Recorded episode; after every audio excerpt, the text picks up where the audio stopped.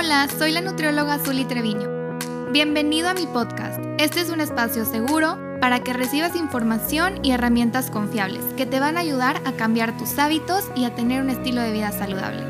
Mi principal objetivo es mejorar tu salud. Comenzamos.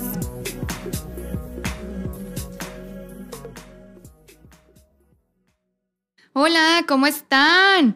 Oigan, pues estoy muy, muy contenta de estar el día de hoy aquí con ustedes y este episodio es dedicado a todas las mamis que quieren hacer que sus niños empiecen a comer saludable, pero que no saben cómo llevarlos hacia este estilo de vida, pues saludable, porque muchas veces resulta un poquito complicado, un poquito difícil hacer que tu niño coma verduras.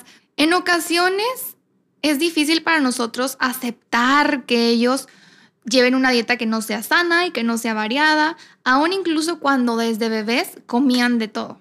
Existe una etapa de la infancia en donde los niños se vuelven mucho más selectivos sobre el qué y cuándo comer. Esto es completamente normal y generalmente sucede entre los 2 y los 5 años. En esta etapa los niños comienzan a comer menos alimento, menos cantidad que en sus primeros años de vida. Y esto sucede porque en los primeros cinco meses de vida el peso se duplica, al año se triplica y se cuadruplica a los dos años de edad. Después de los dos años el crecimiento comienza a ser más lento y por esa razón puedes llegar a notar que tu hijo no come igual, que te preocupes o que él se esté negando a comer la misma cantidad que solía estar consumiendo anteriormente. En cuanto al comer, algunos preferirían mucho más la comida dulce, las meriendas o las cosas poco saludables antes que un plato lleno de pollo con verduras. Esto se puede comprender porque el niño está descubriendo el mundo, tiene más autonomía y toma más decisiones por él mismo. Por instinto siempre tratará de elegir los alimentos que le agraden más, los que le generen esa sensación placentera, sea algo saludable o no. Realmente a ellos no les interesa, no les importa si este producto es más saludable que el otro. Ellos lo que quieren y lo que buscan es que sepa rico. Esto evitará que el niño pierda su apetito antes de las comidas cuando llegue el momento de comer. ¿Por qué? Porque si no, va a ser que el niño esté súper lleno y diga, ¿sabes qué? Pues no quiero comer nada. Entonces, otro punto muy importante es que sientes a tu niño a la mesa con toda la familia y que le ofrezcas lo mismo que se le preparó a toda la familia. Si el niño se está negando a comer, no lo regañes, solamente explícale de una manera tranquila que eso es lo que hay este día para comer y que no se le va a servir otra cosa hasta que llegue la próxima el próximo tiempo de comida, ya sea la cena o la comida. Si tu niño te rechaza un alimento, inténtalo e inténtalo e inténtalo de nuevo, no te rindas. Muchas veces los niños la primera vez que les ofreces un alimento te van a decir que no y lo van a rechazar, pero conforme tú se lo sigues mostrando y se lo sigues enseñando y se lo sigues dando, va a llegar un momento en el que los niños acepten este alimento. Entonces sigue ofreciendo nuevos alimentos y también todos los alimentos que tu hijo te dijo que no quería. Puede tomar hasta 10 veces, imagínate, 10 veces o más probar un alimento antes de que las papilas gustativas de un niño lo acepten. Entonces, no te desesperes y no te desanimes si ya se lo diste 5, 6, 7 veces, pueden ser más de 10. ¿ok?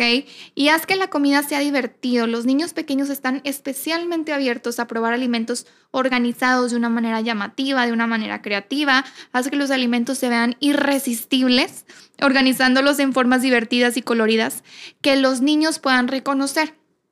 Últimamente he estado trabajando haciendo retos constantemente en donde las mamás involucran mucho a sus niños y les dan los platillos que ellas les tocan comer también a los niños y les encantan porque son platillos creativos, son platillos divertidos, son platillos llenos de, de color, con imaginación y son platillos que a lo mejor pudieras pensar que no son saludables porque por ejemplo les pongo la versión saludable de un cereal, la versión saludable de una pizza, de unas enchiladas, de postres, de brownies.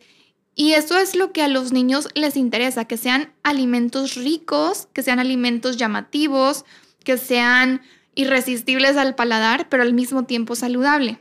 Entonces hay que tratar de crear la versión saludable de todos los platillos para que los niños también quieran empezar. Involucrar a los niños en la planificación de las comidas es muy importante. Hay que dejar que tu niño elija qué verdura quiere preparar para la cena o durante las visitas en el súper, que elija las verduras y frutas que quiere empezar a probar. Aquí otro tema muy importante es que si el niño tiene de cuatro años en adelante, nos podríamos tomar un momento para explicarle por qué es importante tener una comida completa, donde incluya verduras, frutas, proteína, cereales, leguminosas y no únicamente las colaciones o los snacks en las meriendas. Podemos apoyarnos con cuentos infantiles y libros que aborden este tema para que sea una experiencia más didáctica y agradable para nuestro hijo. Si tu hijo continúa sin apetito aún después de restringirle las meriendas y las comidas chatarras, debemos estar vigilando muy bien su peso, su estatura, su estado de ánimo, si está contento, si está irritable, si lo vemos cansado, decaído. Será momento de llevarlo con su pediatra. Entonces, si tú dices, ¿sabes qué? Lo estoy viendo triste, lo estoy viendo desanimado, lo estoy viendo decaído, es un momento de actuar. La inapetencia muchas veces es un indicador de que nuestro hijo no está bien o que está próximo a enfermarse. Entonces también es muy importante estar revisando muy bien todos estos, todas estas señales de alarma. No siempre el que tu niño no tenga hambre quiere decir que hay algo que está mal pero puede darse eh, la posibilidad. Pero si tu niño juega y realiza todas sus actividades como de costumbre, mantiene un peso y estatura adecuada para su edad, no te preocupes si de vez en cuando llega a saltarse una comida o come poquito, porque su cuerpo está tomando solo lo que necesita y la sobrealimentación tampoco va a ser un buen hábito que el niño va a conservar en un futuro. ¿Por qué? Porque muchas veces esto puede llevarlo a sobrepeso o obesidad en edad adulta porque el niño está acostumbrado a acabarse todo lo que le sirvas en un plato y así va a estar continuando cuando tenga 40, 50, 60 años, si va a un restaurante y le sirven porciones gigantes, él en su mente va a tener que se tiene que acabar todo el plato. Entonces también es muy importante dejarlos eh, esta parte como de autonomía, de elegir exactamente lo que quieren comer y hasta dónde. Entonces, además de esto, sabemos que el, no tener tanto apetito es algo muy común, como ya se los platiqué anteriormente, y puede ser provocada también por otras causas, no nada más por la etapa de la infancia o, o, el que tenga alguna enfermedad en la que está pasando nuestro hijo. También hay otros factores que pueden estar influyendo y por eso te voy a dar una guía muy práctica, muy rápida con consejos muy prácticos para que los tomes en cuenta para prevenir esto y que sepas cómo lidiar con otras situaciones que estén relacionadas. Un factor importante son los factores emocionales. Las emociones fuertes como enojo o celos son causas comunes de inapetencia, pero suelen ser transitorios. Pasada la emoción, el apetito vuelve a aparecer. Entonces puede ser que esté enojado con el hermanito, con el papá, con la mamá, o que tenga simplemente celos de que le hacen más caso a alguno de sus hermanos. Un punto muy importante que tienes que tomar en cuenta es, si, si quieres que tu hijo o hija coman saludable, tienes que poner el ejemplo. O sea, no hay manera que tú busques que tu niño sea un niño súper saludable, que coma frutas y coma verduras y su plato súper colorido, si tú te la pasas comiendo comida chatarra. Me toca muy seguido en el consultorio papás que quieren que sus hijos coman saludable, pero que ellos tienen muy malos hábitos, o sea, comen coca, pan, pizzas, hamburguesas todo el día.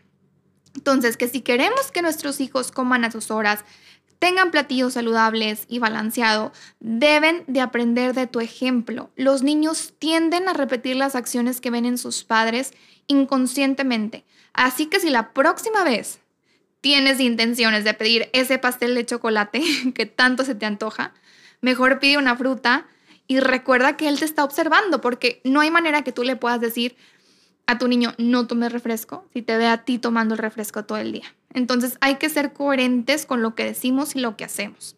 Es muy importante que disminuyas la frecuencia del consumo de los dulces en tus niños. Un poco de azúcar realmente no le va mal a absolutamente nadie, pero lo cierto es que debemos de limitar el consumo de alimentos artificiales y saturados de azúcar como las, las paletas, caramelos, donas, gomitas llenas de azúcar, entre otros Podemos limitar su consumo a dos veces por semana, máximo uno si, si es un niño, y de esta manera dejaremos en claro que no son alimentos que estén prohibidos, pero que debemos tomarlos con menor frecuencia que otros, porque también muchas veces cuando les prohibimos algo rotundamente a nuestros niños, es como, como una, una señal de que tienes que hacerlo. Está mal, pero tienes que hacerlo porque se lo estás prohibiendo. Entonces, también esto es muy importante y acostúmbralos a comer de todo. Realmente es normal si hay algún alimento que no sea de nuestro agrado, pero ya si tú dices, es que no me gusta ninguna verdura o ninguna fruta, sí hay que empezar a trabajar en ello y poco a poco empezar a incluirlos. Espero que les haya servido muchísimo este episodio. Si saben de alguien que les pueda, que le pueda ayudar, que tenga un niño, compártanlo porque realmente es una causa muy frecuente de preocupación de todas las mamás que dicen, es que no entiendo por qué mi niño no come verduras, no come frutas. Si cuando estaba chiquito comía súper saludable o inclusive yo como súper saludable y en mi casa no se come nada que no sea saludable, no entiendo qué es lo que está pasando con ellos. Pues aquí ya te estoy explicando o inclusive si estás preocupada porque tu niño está comiendo menos de lo que acostumbraba comer, aquí en este episodio pues se pudieron haber aclarado algunas de las dudas y me dio mucho gusto estar aquí platicando con ustedes en un episodio más. Recuerda seguirme en todas mis redes sociales, me encuentras como Nutrióloga Zuli y nos vemos en el próximo episodio. Hasta la próxima.